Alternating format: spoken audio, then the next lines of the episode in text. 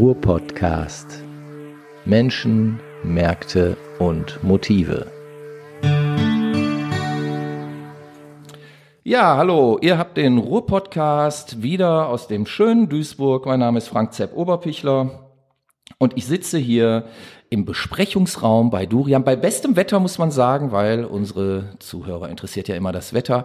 Und mir gegenüber sitzt die Ronja Schwikowski. Und die Ronja ist Geschäftsführerin einer, wie ich finde, sehr interessanten Firma. Ähm, ich kenne die Firma schon sehr lange, muss ich dazu sagen.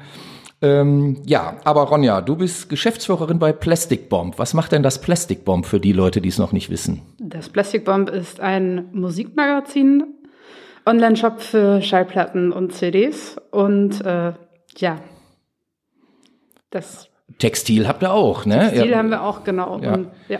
ja hattet, hattet ihr nicht auch mal so eine eigene Textilmarke? Ja, das haben wir mal versucht. So Shirts oder sowas? Ja, wir haben also in den letzten vielen Jahren ne, vieles ausprobiert mit irgendwie Klamotten in äh, Europa nähen lassen, mhm. so, so ein bisschen Fairtrade-mäßig. Das wurde aber nicht so richtig gut angenommen. Also uns fehlte da so ein bisschen äh, das Interesse der Kundschaft und auch dadurch der Absatz und dann haben wir das wieder bleiben lassen und haben so festgestellt, dass äh, Musik unser Kerngeschäft ist mhm. und dass das mit den Klamotten nur ein bisschen so nebenbei läuft. Ja, und jetzt drucken wir eben wieder auf Textilien, die wir einkaufen, beziehungsweise kaufen direkt Band-Merchandise von den Bands ein. Mhm. Ja. Seid ihr DIY? Ist das äh, als, als äh, Do-it-yourself für die Leute, die nicht wissen, was das äh, sein soll. Ist das so entstanden alles? Also als es entstanden ist, war ich ja noch nicht dabei. Ich habe ja erst, äh, bin ja erst dazugekommen, als das schon Fahrt aufgenommen hatte. Da gab es die mhm. Firma schon seit zwölf Jahren. Und ich bin jetzt, glaube ich, auch seit elf oder zwölf Jahren mit dabei. Und Bist du denn direkt dann Geschäftsführerin gewesen oder? Äh, nee, ich habe da, angefangen, so angefangen, so drei Tage die Woche im Lager helfen, beziehungsweise die Idee war eigentlich, dass ich diesen Textilsektor Von ausbaue. der Lagerhelferin zur Geschäftsführerin, also eigentlich eine American Story. ja, Success Story. Ja, genau. Sehr cool. Mhm. Und dann ja, und das mit den Klamotten, das hat zwar Spaß gemacht, aber wir haben dann eben ja recht schnell gemerkt, dass das irgendwie nicht so die Priorität hat. Mhm. Und ich habe da eben so auch meine Tätigkeiten gefunden. Und irgendwann wollte der Sven ja aussteigen. Mhm. Dann noch ein bisschen später wollte der Micha aussteigen und irgendjemand musste den ganzen Blödsinn ja weitermachen. Und außer mir war da niemand groß interessiert. Okay. Also es war tatsächlich so eine Situation, wer, wenn nicht ich, die hätten es halt irgendwie versuchen können zu veräußern, ähm, so als gut funktionierende Firma in diesem Musikbereich. Aber so, wie es geführt wurde, hätte das wirklich nur ich machen können, weil diese Firma eben dadurch, dass sie das ja auch ohne wirkliche Fachkenntnis aufgebaut haben, muss das eigentlich jemand machen, die oder der da eben einfach schon lange drin ist. Ja. Das heißt also, du warst letztlich die, die dann auch die, die ganzen Strukturen kannte und äh, das, was über Jahre aufgebaut worden genau. äh, ist und konntest das dann deswegen auch weiterführen. Genau, ja. Und ich hatte Lust. Also ich habe eine ja. Herausforderung gesucht. Ich war da gerade so ja, kurz vor 30 und dachte ja. mir so, ja, jetzt will ich, ja, verstehe jetzt habe ich Bock. Okay, und wie, wie hast du dann die Firma übernommen? Ich meine, immerhin, Plastic Bomb ist ja mittlerweile auch eine GmbH. Ja. Äh, denn, das heißt, musstest du dann Ablösen zahlen? Genau, also der sowas? Micha hat mir seinen Anteil verkauft also ganz klassisch. Also dann genau. Wir waren da ganz normal beim Notar, mit Notar Handschlag, und, mit ah, Foto okay. vorm Schild. Ja, genau. Alles klar. Und äh, Sven ist ja nach wie vor so stiller Teilhaber. Also okay. der ist ja. einfach so auf dem Papier nur mit drin und lässt sich auch ab und zu mal blicken ja. und äh, ist immer da, wenn ich den anrufen möchte. Aber der ist so im äh, operativen Geschäft nicht tätig. Also okay. ja, das mache ich alleine. Ja. Ist das eigentlich schwierig? Ähm, also ich meine, man, man, wenn man jetzt so keine Ahnung von Musik hat oder so, dann denkt man ja, das ist besonders Punkrock, uh, da sind nur die harten, äh, tätowierten Kerle und so. Und ähm, ist das dann schwierig, so als Frau da äh, Geschäftsführerin zu sein? Hast, hast du da Probleme? Hast du, ich meine, du wirst ja viel auch mit anderen Labeln zu tun haben, mit, mit Bands, mit Managern und was weiß ich nicht alles. Ähm, Gibt es da Probleme? Also im ersten Moment sieht mich ja dank Internet niemand. Okay. Und deswegen wird das im ersten Moment auch nicht so groß hinterfragt. Wenn ich jetzt das Sortiment erweitern möchte, bestelle ich beim Großhändler, denen ja, okay. ist egal, mit wem Gut. sie zu tun haben. Die schicken eine Rechnung und dann ist denen das egal, ja. wer es kauft. Mit Label-Bands, also wir bringen ja auch selber Platten raus, mhm. ähm, entsteht das eh über einen persönlichen Kontakt. Also ich spreche Bands bei Konzerten an oder ja. wenn wir uns dann so kennenlernen im Backstage und ähm, dann muss ja eine Sympathie da sein. Und dadurch, dass wir auch mittlerweile fast nur noch Bands mit Frauenbeteiligung rausbringen, einfach Okay. nur aus persönlichem Geschmack und äh, ja, Bock drauf, ähm, ist das eigentlich schon fast ein Vorteil, weil Mhm. die halt auch Bock haben, sich gegenseitig zu supporten. Und ansonsten, klar, also man trifft natürlich immer mal wieder auf Leute, die so meine Kompetenz äh, nicht ernst nehmen, gerade so bei Plattenständen. Also wenn wir zum Konzert fahren, um Schallplatten zu verkaufen, passiert das schon oft, dass Leute mich gar nicht erst fragen, wenn sie eine konkrete Frage zu einer Scheibe haben, also gar nicht erst auf die Idee kommen, dass ich das irgendwie wissen könnte oder dann erstaunt sind oder Äh? mir das so als Kompliment Okay. nochmal sagen, dass sie nicht gedacht hätten, da- dass ich Da all ich jetzt überhaupt nicht drauf kommen, auf so eine Idee, ganz ja, ehrlich. Also es ist schon wirklich krude, wenn jemand sagt, mich wundert's, dass du das alles kennst, was du da verkaufst. Und Weil ich die bin der davon Meinung, es ausgehen, dass, dass, nur, ich es nicht können dass nur würde. Jungs irgendwie Platten kennen oder was? Ja, Was steckt denn dahinter? Also finde ich ja albern. Also entweder eine, ein Erfahrungswert, also es sind ja wenig Frauen in der Szene überhaupt und Mhm. unsere Kundschaft ist auch, also weitestgehend männlich. Also es Echt? ist so Okay. selten, dass mal ein Frauenname, also ein offensichtlicher Frauenname Mhm. bestellt. Oder Girlies verkaufen sich bei weitem nicht so oft wie T-Shirts. Mhm. Und leider auch ganz oft, wenn dann mal eine Frau bestellt und man sagt, also ich spreche die dann äh, an und sag hier die und die Platte, also schreibt eine E-Mail und Mhm. sagt, die und die Platte können wir nicht äh, liefern, möchtest du dir was anderes aussuchen? Dann sagt die, ja, da muss ich jetzt erstmal meinen Freund fragen, die sind nämlich für den. Das ist so. nämlich, also finde ich auch sehr schade, aber ja, so ist es halt. Bei unseren Heftabonnenten ist es ein bisschen mehr. Also Leserinnen gibt es deutlich mehr als Schallplattenkäuferinnen. Das hat sich ja auch verändert, glaube ich. Ne? Also ich meine, ich kenne das Plastic Bomb ja seitdem es das gibt. Ich habe ja ähm, selber auch viele Jahre fürs Plastic Bomb geschrieben. Ich war wahrscheinlich sogar vor deiner Zeit Ja. noch, ne? Ähm, weiß ich jetzt gar nicht mehr. Aber ähm, was ich bemerkt habe so in den letzten Jahren, was ich auch, äh, dass äh, Fra Frauenthemen in Anführungszeichen ähm, häufiger vorkommen. Also was ich super finde, ist, dass er viel mehr Frauenbands auch äh, featured. So und ähm, teilweise gab es auch so eine ähm, Kolumne, wo wirklich explizit auch ähm, über, ja, ich sage jetzt mal sexuelle Themen äh, ähm, geschrieben wurde und das ja auch zu Diskussionen angeregt hat. Das fand ich war, hochspannend. Ich glaube, das ist jetzt wieder so ein bisschen zurückgegangen.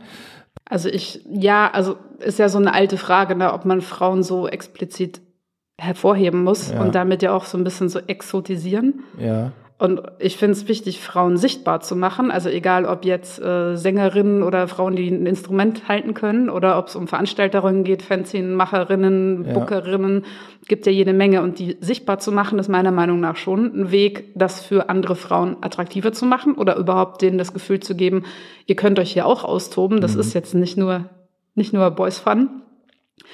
Ähm, aber das so rauszustellen oder dann Frauen auch immer sofort mit so Fragen zu langweilen, wurdest du schon mal blöd angebaggert, hast du irgendwelche besonderen sexuellen Vorlieben oder sowas, das finde ich höchst nervig, weil das ja Frauen meiner Meinung nach auch oft oder meiner Erfahrung nach gar nicht so gern mögen, wenn so das Spotlight drauf gerichtet wird. Die möchten einfach da sein und die möchten erstmal gucken und die wollen sich dann auch für Bands interessieren, aber finden das irgendwie gar nicht so cool irgendwie, dass sie sich auf eine Bühne stellen sollen.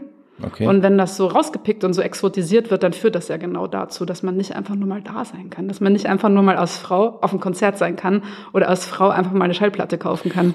Also für mich ist das Geschlecht total egal. Also ich sehe da überhaupt gar keinen. Ja, das sagt man als Mann immer so leicht. Ja, ja, deswegen frage ich ja. Also du wirst das anders sehen, ne? Klar. Aber hat sich da nicht irgendwas verändert? Oder würdest du sagen, das ist immer noch genauso stisselig wie früher oder so? Nee, es ist immer noch genauso anstrengend. Es ist immer noch genauso ein geringer Frauenanteil wie früher. Und ich erwische mich ja selber dabei, wie ich mich freue, wenn eine Frau mal explizit an Plattenstand kommt und eine Frage zu einer Schallplatte hat oder sich eine kauft Okay. oder mehr, am besten sogar mehrere. Weil in aller Regel Mädels immer so einen halben Schritt hinter den Typen stehen, die Jacke halten und irgendwann ein gelangweiltes Gesicht machen. Echt? Ja, wirklich. Und das ist super schade. Ja. Und ähm, ich versuche die natürlich auch irgendwie so zu interessieren und zu fragen, was hörst du denn? Möchtest Mhm. du vielleicht hier mal gucken oder hast du die schon? So, ihr habt, ihr habt ja offensichtlich einen Plattenspieler zu Hause. Mhm. Ja, aber das ist wirklich selten und äh, es wird ja auch nicht weniger anstrengend auf die Dauer. Also Mhm. es wird ja nicht normaler, sondern die Leute gehen weg, die Leute wollen ja feiern und es da wird nach wie vor, weiß nicht, weniger Rücksicht auf Frauen genommen, weniger Interesse gezeigt Und ich finde, das ist überhaupt nicht selbstverständlich. Okay. Einfach da zu sein. Was müsste sich denn ändern, damit das selbstverständlich wird oder ist? Ja, die Frage stellt sich ja in der normalen Gesellschaft auch. Und da kommt ja auch keiner zu einem vernünftigen Schluss. Ich weiß nicht, ist ja eine alte Leier, meiner Meinung nach. Also Männer müssen ihre Privilegien erkennen, Männer müssen sich mal ein bisschen klarer darüber werden, warum sie einfach so leicht sagen können, ach, mir ist doch das Geschlecht egal. Mhm. Also das einfach normal mit Frauen auf Augenhöhe sprechen, wäre mhm. ja schon ein Ansatz und nicht automatisch davon ausgehen. Und ich glaube, da haben nicht nur ich, sondern sehr viele Frauen echt Antennen für ob du in einem Gespräch, vor allem wenn es halt um Musik und sowas geht, ernst genommen wirst oder ob man erstmal davon ausgehst, dass du mit irgendeinem Typen da bist. Mhm. Und das, wenn eine, ja, okay. ganz oft ist es ja auch so, also das kann man meiner Meinung nach sehr häufig beobachten, wenn eine Frau spricht und ein Typ fällt ihr ins Wort, gucken alle den Typen an, weil jede davon ausgeht, dass das gleich witziger ist und spannender.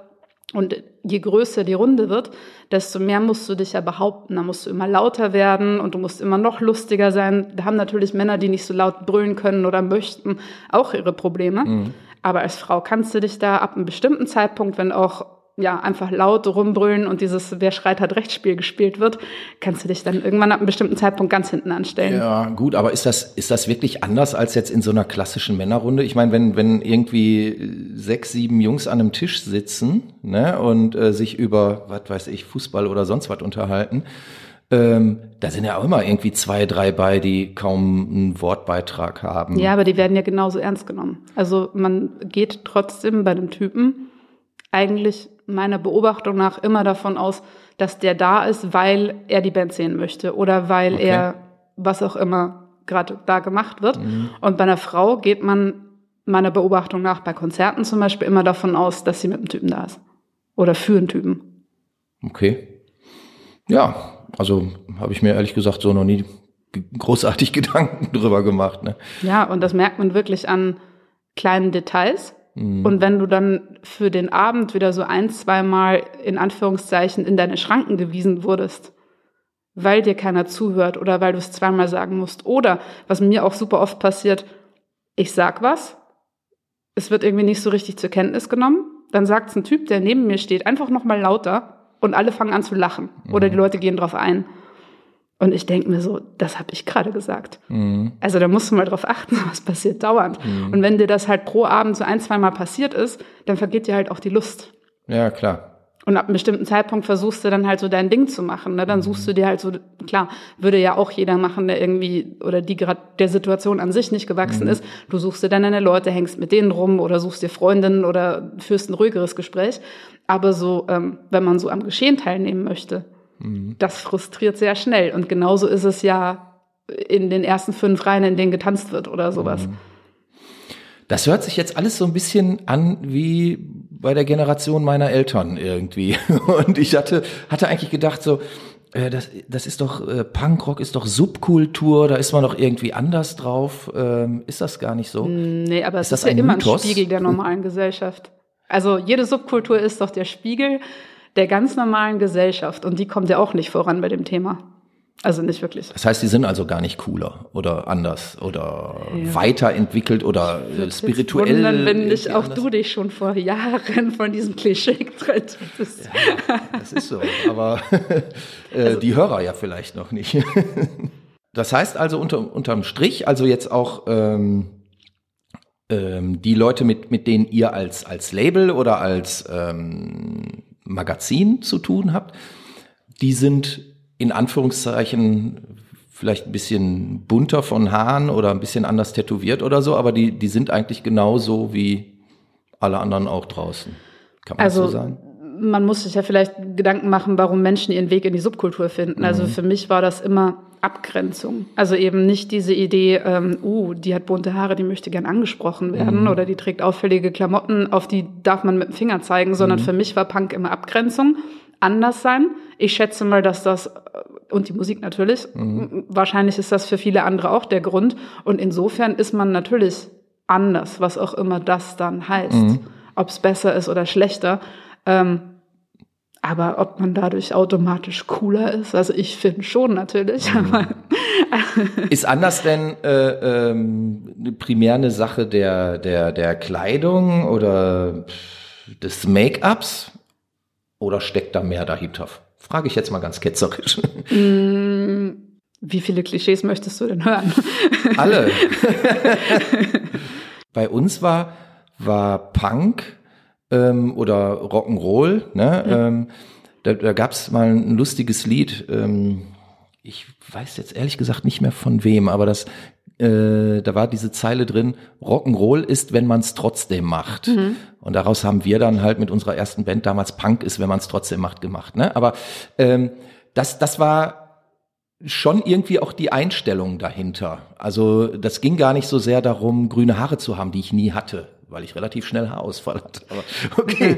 ähm, ähm, sondern das war schon irgendwie etwas, was mit Inhalten zu tun hatte.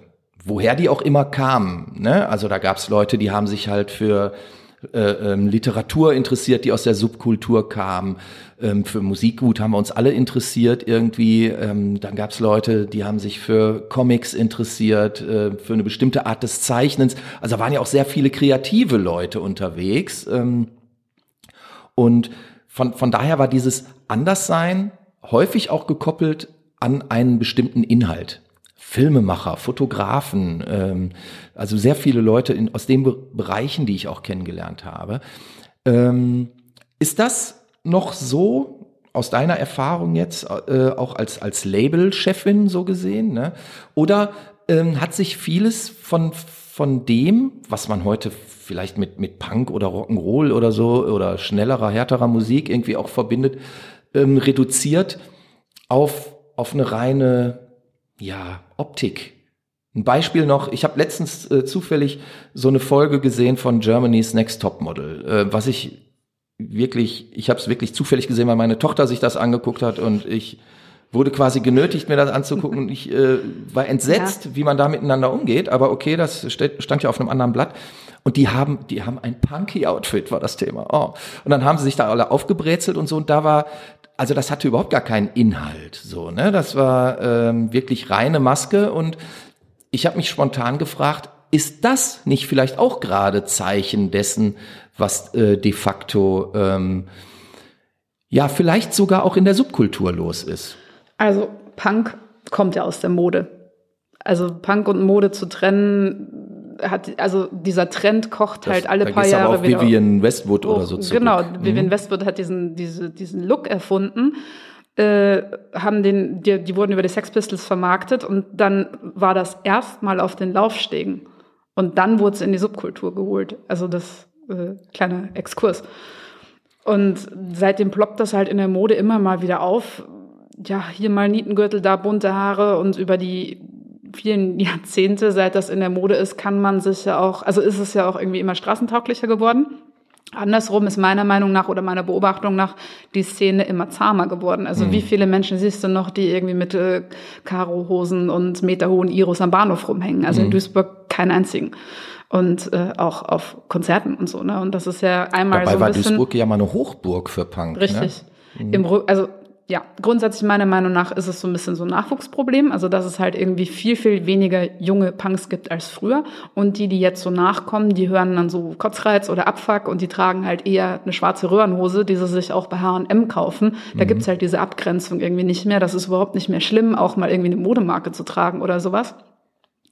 Ja, und äh, da ist ja Punk schon lange nicht mehr so für sich alleine, sondern es ist ja eine hohe Überschneidung mit Metal-Konzerten, mit Oi-Konzerten, mit Antifa-Demos. Mhm. Und dadurch mischt sich das ja alles so ein bisschen. Dadurch mischt sich auch der Style. Finde ich ganz cool, dass es eben einfach nicht mehr so eine klischee-mäßige Abgrenzung ist. Irgendwie Punks dürfen nicht mit Basecap rumrennen und Skins dürfen nicht mit Punks rumhängen. Finde ich persönlich albern und äh, fand ich auch immer albern.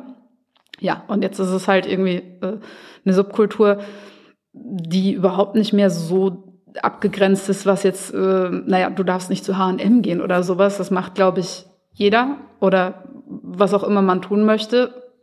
Ja, das, das ist, glaube ich, nicht so der Punkt, sondern ich glaube, also für mich ist es halt nach wie vor ein Bauchgefühl. eine Szene, Zusammengehörigkeit von, also ein Zusammenschluss von Menschen, die sich in dieser normalen Gesellschaft in Anführungszeichen nicht wohlfühlen oder so immer noch nicht ihren Platz gefunden haben und mhm. den auch gar nicht haben möchten. Also zumindest geht's mir persönlich so. Mhm. Ja, und ich tue alles, um mich abzugrenzen. Also ich arbeite in einer Firma, die es mir erlaubt, dass ich überhaupt nicht aus meinem normalen, aus meiner Filterblase rauskommen mhm. muss. Und das finde ich super. So, ich kann mich eigentlich 24-7 über Musik unterhalten, wenn ich möchte und muss mich nicht mit anderen Themen auseinandersetzen. Mhm. Aber es wäre ja auf der anderen Seite dumm, wenn ich mich interessanten Themen, wie was du alles gesagt hast, ne, mhm. Kunst, Literatur und so weiter verschließen würde, weil ich denke, das ist kein Punk. Also so ist es mhm. ja dann auch nicht. Und ja, es gibt meiner Meinung nach auch nach wie vor super viele kreative Menschen, die sich, keine Ahnung, damit auseinandersetzen, wie sie ihre Musik selbst aufnehmen können mhm. oder eine Kunstausstellung machen oder so, klar. Und viele politische Inhalte natürlich. Ja, du hast eben was Interessantes äh, gesagt, und zwar äh, Menschen, die sich damit beschäftigen, wie sie selbst ihre Musik aufnehmen können.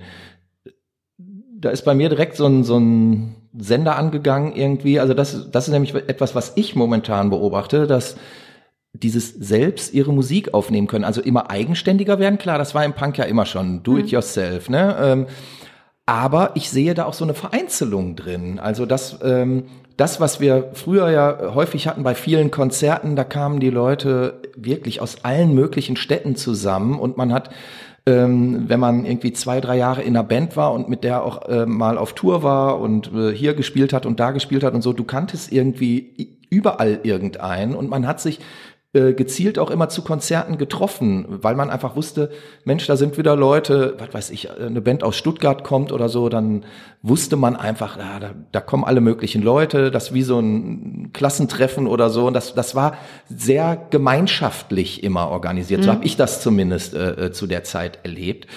Mm, ich erlebe jetzt aber auch eher etwas, was ich so ja, bezeichnen würde wie, ähm, wie eine Vereinzelung oder so. Also, dass man immer wieder auch auf, auf Leute ähm, trifft, auch kreative Leute, die sich aber eigentlich nur noch ähm, digital äußern, die man gar nicht mehr auf Konzerten trifft, die, ähm, weiß ich nicht, vielleicht äh, auch tolle, tolle Bilder malen oder tolle Stücke aufnehmen oder so, aber alles alleine. Also, die gar keine Band mehr gründen. Ja, das ist ja ziemlich, also meiner Meinung nach natürlich Faulheit. Ne? Also ich bin eine Person, ich habe überhaupt gar kein Problem damit, 600 Kilometer für ein Konzert zu fahren. Mhm.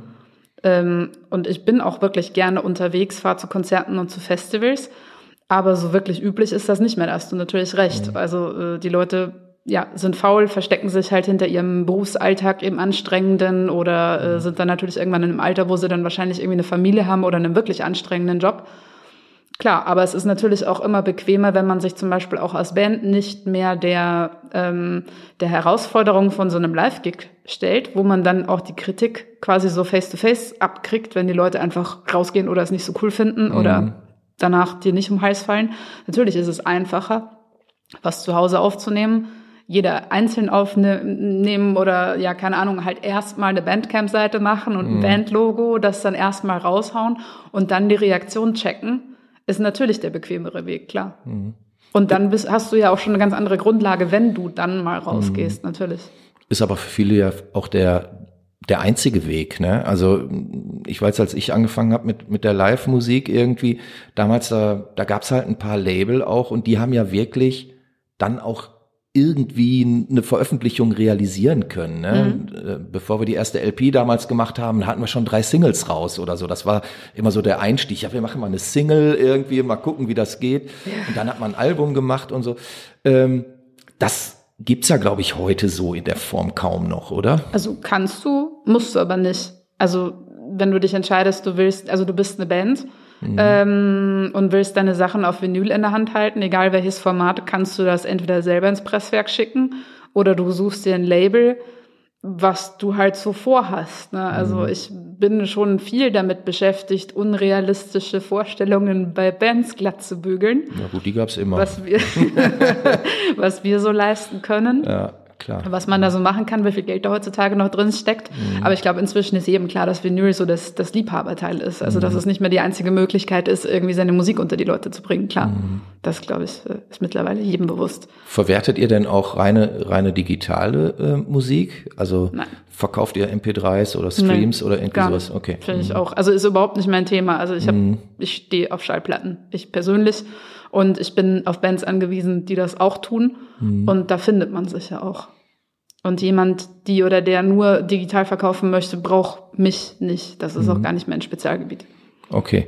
Du hast eben gesagt, du könntest 24 Stunden am Tag über äh, Schallplatten und Bands und Musik reden. Ähm, Finde ich äh, sehr interessant, den Gedanken. ähm, wäre es für dich eine Option, in irgendeine Form von normalem Job zurückzugehen? Wenn jetzt beispielsweise Plastic Bomb nicht mehr laufen sollte, aus welchen Gründen auch immer. Ne? Ja, Ähm, ich wache auch manchmal nachts auf und denke darüber nach. ja, nee. Also ich muss, bin schon darauf angewiesen, dass das mit Plastic Bomb weitergeht. Ich habe Ja. eigentlich nicht so viel Lust, was anderes zu machen. Also ich habe mit Sicherheit eine ganze Menge Fähigkeiten und kann mich aber auch, glaube ich, ganz gut verkaufen. Aber ich habe eigentlich keine Lust. Also es fängt schon damit an, dass ich keine Lust habe, ewig mit der Bahn zur Arbeit zu gurken oder mit dem Auto.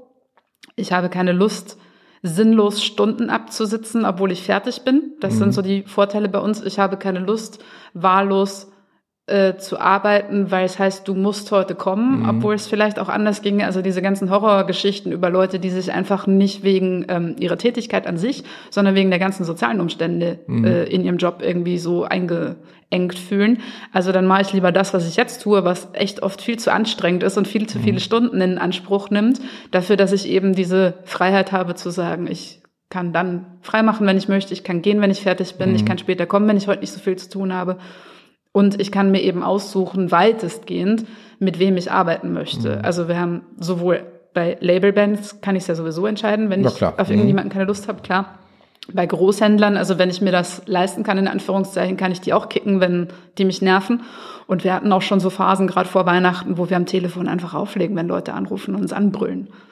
Okay. Also, oder wo wir auch einfach sagen, also wo ich auch wirklich jedem von meinen Mitarbeitern, Mitarbeiterinnen immer sage, wenn die euch blöd kommen, legt auf, schreibt nicht zurück. Das ist eine Unverschämtheit. Wir lassen nicht so mit uns reden, dann sollen die ihre Bestellungen stornieren. Das ist zwar zum Glück nicht oft, sonst könnten wir uns das natürlich auch nicht leisten. Aber es gibt echt eine Grenze, wo man das nicht mitmachen muss, genau. Okay. Gäbe es denn einen Preis? Also ähm, wenn, wenn jetzt jemand, äh, ähm, eine Firma, was weiß ich, irgendwie zu dir käme und sagen würde, hör mal, Nee, also um Kohle hier da gar raus. nicht. Also auch nicht irgendein Gehalt oder sowas. Mhm. Das ist echt überhaupt nicht mein Thema. Also so der Lebensstandard, den ich habe, mit dem bin ich absolut äh, happy. Und der kann auch so bleiben. Also ich hatte auch nie irgendwie den Anspruch, mehr Geld zu verdienen oder Mhm. einen reichen Typen zu haben oder so ein Quatsch. Ähm, Ob es eine Tätigkeit gibt, die mich mehr lockt, weiß ich nicht. Ich glaube nicht. Habe ich auch schon drüber nachgedacht. Also was Okay. man mir so an Job anbieten müsste, damit ich irgendwie wechseln will. Nö. das heißt also eigentlich hast du da dein Ding gefunden Ja. und bist ein glücklicher Mensch. Ja, auf jeden Fall. Total. Ja, also geil. ich arbeite mit Freunden zusammen. Ja, ist ja super. Ich stehe total auf die Tätigkeit, die ich da ausführe. Manchmal könnte es halt finanziell ein bisschen weniger klamm sein, aber das Ja, würde, gut. Mhm. also nicht für mich privat, sondern für, für die Bombe an sich. Ja, weil umso mehr, also klar, wenn jetzt irgendjemand kommt und uns Geld schenkt, ähm, würden wir natürlich irgendwelche coolen Investitionen machen, auf die wir schon immer mal Lust hatten oder würden uns coole neue Schreibtischstühle Mhm. Würdet kaufen. ihr euch denn auch verbiegen? Nö. Also, Wenn jetzt jemand zu euch käme, sagen wir, wir kreieren mal ein Ja, Beispiel bitte. und sagen würde, pass mal auf, hier ist die und die Summe, aber dafür müsstet ihr die und die Band rausbringen. Und wenn du sagst, boah, das ist aber eine Kackband, wäre das ein Gedankenspiel, auf das man sich überhaupt einlassen könnte? Also wenn es darum geht, aus welchem Grund auch immer eine Band zu veröffentlichen, mit der ich jetzt politisch, inhaltlich oder wegen so einem Sexismus-Thema oder so äh, kein Problem habe, die ich einfach nur langweilig finde. Und ich denke mir, okay, du setzt dich jetzt einfach mal einen Monat mit diesem Thema auseinander und danach bleibt so viel Kohle hängen, dass du danach total viele kleine DIY-Bands rausbringen kannst oder endlich mal ähm, deine Lieblingslabel-Bands irgendwie eine super coole Collectors-Box oder sowas hinstellen kannst glaube ich schon, dass ich das machen könnte. Also wenn Mhm. es irgendwie Sinn macht und kein Problem für mich darstellt, sondern einfach nur langweilig ist, ja mein Gott, da würde ich mich schon Mhm. durchquälen. Aber ich würde nicht deswegen gegen Prinzipien verstoßen, die ich seit Jahren propagiere. Das fände ich albern. Verstehe ich. okay. Ähm, ich mag mich täuschen, aber ich meine, du wärst irgendwie vor fünf, sechs, sieben, acht Jahren mal interviewt worden äh, von diesem Fernsehformat Frau TV. Ja. Wie, wie lange ist das her? Weißt du das noch? Äh, ich glaube fünf Jahre. Ja, oder sechs? Ja, fünf Jahre. Also ja. äh, ähm, die waren bei uns, ja. Hat sich darauf äh, hin irgendwas an Feedback eigentlich ergeben? Hast du, hast du irgendwie gemerkt, wie, wie das in der Szene angekommen ist? Ist das überhaupt in der Szene angekommen? Ja, ich wurde super oft angequatscht. Also Ja? ich, also Okay. wirklich auch, ich war danach auf so einem äh, Metal-Konzert, da haben mich Leute angequatscht, weil wiedererkannt die Woche danach, hm, meine Vermieterin hat mich angesprochen. Ach, ist ja interessant, wer das alles geguckt hat. Ja, und aus der Szene, also, also ich glaube, das coolste Kompliment war, ähm, ein Freund von mir aus Gießen meinte, äh, die haben sich extra zusammen getroffen mit mehreren Leuten, um sich's anzugucken. Okay. Und er meinte, wir haben uns schon die Hände gerieben, weil es ist ja immer spannend, wenn jemand im Fernsehen ist, den man kennt, Ja. äh, dann wird's ja irgendwann peinlich. Und bei dir war es so, nee, war alles cool, was du gesagt hast. Ja, das ist doch, das ist doch cool. Welche, welche Ziele hast du denn noch? Also mit, mit Plastic Bomb jetzt? Ähm, gibt's, weiß ich nicht, irgendwelche speziellen Geschichten, die du noch veröffentlichen möchtest? Gibt's eine spezielle Band, mit der du gern mal mehr machen würdest oder so? Also wenn, wenn du äh, sagen könntest, in drei Jahren bin ich da, wo wäre dann da? Also natürlich gibt's immer mal wieder Bands, die mich interessieren oder natürlich auch, wo ich hoffe, dass sie noch ein Album und noch ein Album machen und wo ich natürlich hoffe, dass sie bei uns bleiben und nicht irgendwie zu einem anderen Label wechseln. Mm, Also ich würde gern unsere Tätigkeiten noch ein bisschen weiter insofern sortiert kriegen, dass wir halt weniger arbeiten müssen für die gleiche Kohle. Ähm, einfach so ein bisschen mehr Freiheiten haben, am Monatsende nicht immer so hart rechnen müssen. Also da würde ich einfach gern ja unsere eigenen Strukturen noch ein bisschen besser auf die Reihe kriegen. Also eher so ein hausinternes Ding. Also betriebswirtschaftlich Ja, gedacht, genau. sowas. Ja, und da ist halt bei uns immer alles so ausprobiermäßig, weil keiner von uns hat eine betriebswirtschaftliche Ausbildung.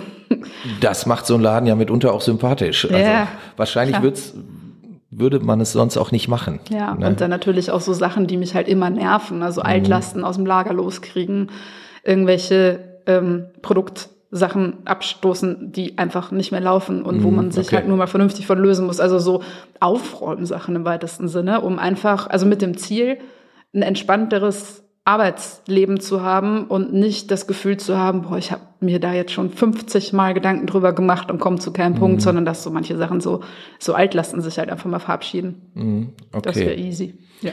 Ähm, jetzt sind wir ja ähm, der Ruhr-Podcast und Mhm. ihr seid ja auch äh, ein, ein Duisburger Unternehmen. Wie ist denn die Szene im, im Ruhrgebiet, so aus, aus deiner, deiner Sicht aktuell? Also ich hatte es ja eben schon mal angedeutet, ähm, vor vielen, vielen Jahren war Duisburg mal so eine echte Punkrock-Hochburg. Ähm, das ist aber, glaube ich, schon, schon lang passé. Im, Im Ruhrgebiet gab es sehr viele Konzerte, also fast jede Woche hat irgendwo eine, eine Band gespielt, die vielleicht ihre Wurzeln im Punk äh, äh, hatte. Die Live-Szene hat sich ja auch sehr stark verändert, gerade jetzt durch, durch Corona und so. Momentan ist ja nirgendwo was los. Ähm, wie, wie siehst du das? Also jetzt vielleicht auch mal im Vergleich zu anderen Regionen in, in Deutschland. Wie, wie ist das Ruhrgebiet da aufgestellt? Ja, schwach. Also ich bin eh der Meinung, habe ich ja vorhin schon gesagt, dass diese Szene halt so ein bisschen so ein Nachwuchsproblem hat, dass es sich gar nicht mehr, also dass sich gar nicht mehr so viele jüngere Menschen dafür interessieren oder beziehungsweise vielleicht auch nicht so viel Lust haben, so in so eine Szene reinzuspringen, sondern die kommen dann vielleicht mal zum Konzert und sind auch irgendwie Teil, aber es ist eben nicht mehr diese abgegrenzte Insider-Nummer. Und ja, also man kann schon gut weggehen hier, vor allem wenn man sich halt für verschiedene Sachen interessiert. Ne? Also ich gehe auch gern auf Grufti-Shows oder auf irgendwelche Gruftpartys oder zu Metal-Konzerten. Dann kann man hier auf jeden Fall jedes Wochenende weggehen, wenn äh, nicht gerade Corona ist. Aber es ist jetzt nicht so wie in Leipzig oder Berlin, wo du jedes Wochenende zwei Punkbands sehen kannst. Und klar hat sich das verändert. Warum? Ja. Also irgendwie haben so nach und nach die Läden zugemacht. Also im Druckluft war ja irgendwann kaum mehr was. Oder im linken Zentrum in Düsseldorf durften, also ist ja nicht Ruhrgebiet, aber durften halt kaum mehr äh, Konzerte stattfinden. Im AZ Mülheim war immer weniger los. Und ich hatte dann so das Gefühl, es stört aber auch niemanden. Okay. Also es fehlt Ja, wahrscheinlich, nichts. weil der Nachwuchs dann fehlt. Ja, genau. Und, Aber das äh, hat doch auch Auswirkungen auf, auf euch als, als Macher der, äh, des Plastikbomb, oder? Ja, aber wir sind ja also mit Redaktionen überall in Deutschland verstreut, ne? oder Mhm. äh, äh, in Europa. Also es schreiben jetzt über 20 Leute so alles in allem bei uns mit. Und je nachdem, wer gerade Bock hat, schreibt eben aus ihrer oder seiner Stadt, Mhm. interviewt die Band da, wo sie denen zufällig über den Weg laufen, beziehungsweise Mhm. es ist ja nichts mehr standortabhängig. Ne? Also E-Mails führst du, äh, Ja. Interviews führst du per E-Mail oder per Telefon oder per Skype. Und äh, ja, äh, die meisten Live-Berichte sind ja Festivalberichte, da kommen die Leute ja dann doch noch mal ein bisschen mehr rum. Aber was jetzt hier irgendwie in Duisburg vor der Tür passiert, das nimmt auf uns wenig Einfluss. Und verkaufen tun wir ja auch im Internet. Ja. Also es okay. ist sehr standortunabhängig und so diesen harten Hang zum Ruhrgebiet hatte das Plastic Bomb ja wirklich nur so ganz, ganz am Anfang, glaube Mhm. ich, ne? dass es hier so richtig verwurzelt war und dass es hier so wichtig war und diese Nähe zu Ja, Eisenpimmel immer- und so. Das hat sich ja dann so ein bisschen aufgelöst irgendwann. Ja, klar, aber immerhin gab es ja auch mal äh, einen Sampler, den ihr rausgebracht habt, ne? Punk in Duisburg. Mhm. Ich meine, ist schon ewig her, klar, aber also da gab es ja schon auch eine, eine lokale Verbundenheit, muss man schon Klar. sagen. Ne? Ja. Aber damals konnte man ja wahrscheinlich auch noch jedes Wochenende ins Druckluft gehen und hat tausend Leute getroffen. Das ne? ist so. und, äh, oder äh, ist rumgereist oder diese ganze Bochum-Nummer oder sowas. Ja. Also ich kenne da noch so wirklich nur die Endzüge. Mhm. Und äh, ja, das ist leider alles irgendwie nicht mehr so. Okay. Äh, vielleicht letzte Frage, weil wir sind schon wieder weit über der Zeit irgendwie. Ja. ja, so, ging schnell, ne? ähm, ihr, ihr habt früher ähm, die äh, Plastikbomb-Party gemacht. Ja. Äh, die gibt's aber, glaube ich, seit einiger Zeit schon nicht mehr. Ähm, Mhm. Wird's vielleicht zukünftig sowas noch mal geben oder so ein eigenes Festival noch mal? Ja, also ich hätte Bock auf eine Label-Party, also Okay. mit den ganzen aktuellen Label-Bands. Das fände ich irgendwie ganz cool und das würde meiner Meinung nach auch ganz gut zusammenpassen. Ob man das im Ruhrgebiet macht oder vielleicht sogar irgendwie in Leipzig oder sowas, wo man nicht jeden Konzertgänger äh, per Pers- persönlicher Einladung zu Hause abholen muss, sondern wo die Leute von selber kommen. Haben wir alles schon überlegt, aber irgendwie geht das gerade so ein bisschen in der Überlastung unter. Also wir hatten irgendwie die letzten vielen Monate so viel Personalwechsel beim Online-Shop und so viele Probleme, dass irgendwie sämtliche Tätigkeiten darüber hinaus irgendwie so zu anstrengend erschienen. Und Okay. dann schiebst du es noch einen Sommer, Sommer und schiebst es noch einen Sommer. Und natürlich hatten wir jetzt auch die Priorität die letzten Jahre auf äh, selbst zu Festivals fahren und Platten verkaufen, weil das eben einfach Spaß macht und weil wir da den direktesten Kontakt zu unseren Kunden, Kundinnen haben. Kaufen die Leute denn auf Festivals? Total. Das ist total super. Also ich finde das wirklich, also ich bin auch darauf angewiesen, die Leute zu sehen und zu gucken, was tragen die denn für Bandshirts? Was, was hören die denn so? Was kaufen die denn? Ach, die kaufen das und das zusammen. Dann unterhält man sich mal so ein bisschen mit denen. Ähm, ja, und kriegt dann halt auch Bands empfohlen. Ne? Oder wo ich eben auch merke, wie diese Szene nach wie vor funktioniert, was eher so die Älteren kaufen, was die Jüngeren kaufen, was die Mädels kaufen, was die Typen kaufen. Das sind alles super wichtige Infos für mich. Und die sind halt am einfachsten zu kriegen, wenn ich halt vor Ort bin. Und ich gehe auch einfach total gerne zu Festivals. Also ich schlafe gerne mehrere Tage hintereinander im Zelt und äh, stehe da mit dem Plattenstand. Das ist richtig cool. Und mich nervt das richtig, dass das diesen Sommer alles flach fällt. Ja, das nervt einige Leute, glaube ich. sehr traurig. ja, und deswegen haben wir eben jetzt die letzten Jahre da keine Energie reingesteckt, irgendwie selber nochmal was zu veranstalten. Ja, Aber die Überlegung gibt's durchaus immer klar, wieder. immer mal Ja. wieder, natürlich. Und ja, die Vorschläge oder Leute, die sich dann tatsächlich auch anbieten, das für uns zu veranstalten. Ja, da gibt's immer mal wieder so verschiedene Ideen, aber irgendwie äh, ja, ist da gerade so die Priorität nicht drauf. Okay. Und diese ganzen Labelbands, die spielen ja auch super viel live. Also es ist nicht so, als müssten wir die irgendwie auf eine Bühne schubsen. Die Okay. können das sehr gut selber. Ja. Ja, hör mal.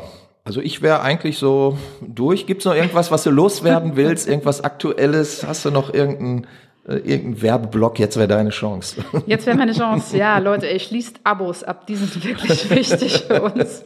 Der äh, Joachim Hiller vom Ochs hat's ja schon ausführlich erklärt. Ja. Ich erkläre es auch gern nochmal. Sowas äh, hilft uns bei der Finanzierung, bei der Planung und äh, bei unserem Fortbestehen. Also wenn ihr euch das Heft eh regelmäßig kauft, wäre es, glaube ich, ein echt guter Zeitpunkt im Shop oder auf der Homepage mal so ein Abo abzuschließen. Das wäre fantastisch. Super. Das war der Werbeblock. Ja. Ich bedanke mich ganz herzlich bei dir, Ronja. Das war der. Roh-Podcast. Ich sage Tschüss. Auf Wiedersehen. Ruhr-Podcast.